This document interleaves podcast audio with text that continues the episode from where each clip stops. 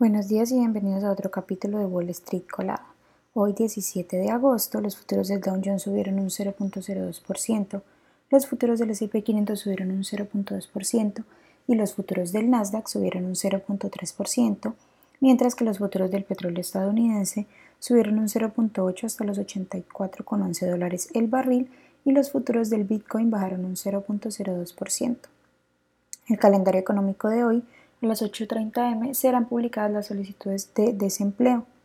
las noticias que tenemos para noticias económicas de hoy, bueno, la Reserva Federal publicó las actas de su última reunión de julio, en las que se ponía en manifiesto que los funcionarios siguen preocupados por el ritmo de la inflación. Los miembros de la Fed también señalaron que podrían producirse más subidas de tasas a menos que cambien las condiciones económicas.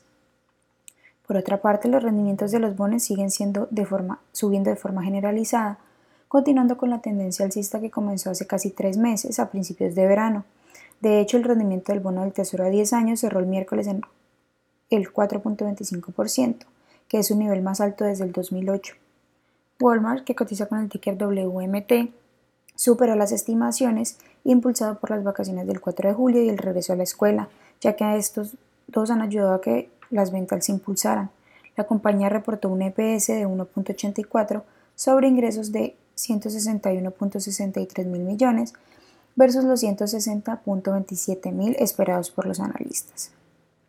El estado de Texas aprobó el plan para exigir la tecnología de Tesla, que cotiza con el ticker TSLA, en las estaciones de recarga de vehículos eléctricos para poder optar a fondos federales.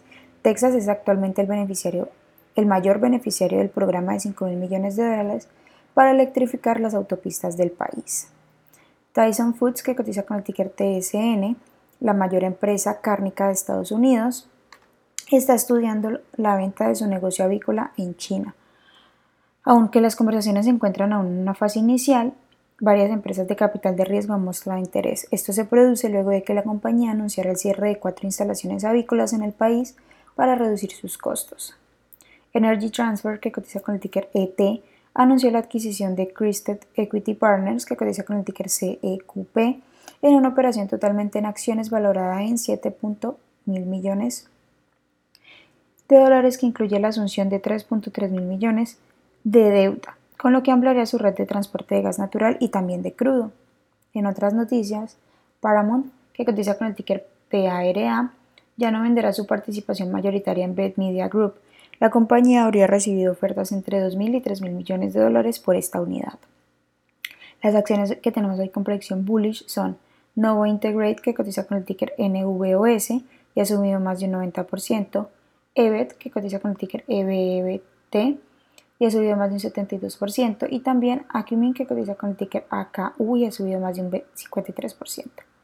Mientras que las acciones que tenemos con predicción bearish son Impel Pharmaceutical, que cotiza con el ticker IMPL y ha bajado más de un 47%, Binfast Auto, que cotiza con el ticker VFS y ha bajado más de un 30%, y Zack Parent Golf, que cotiza con el ticker SPGC y ha bajado más de un 29%. Esas son las noticias que tenemos para hoy antes de que abra el mercado. Les recuerdo que pueden encontrarnos en todas nuestras redes sociales como arroba Spanglish Trades y además también visitar nuestra página web www.spanglishtrades.com para que no se pierdan ninguna noticia en actualización del mundo de la bolsa de valores, por supuesto como siempre en español. Muchas gracias por acompañarnos y por escucharnos. Los esperamos de nuevo mañana en otro capítulo de Wall Street Colada.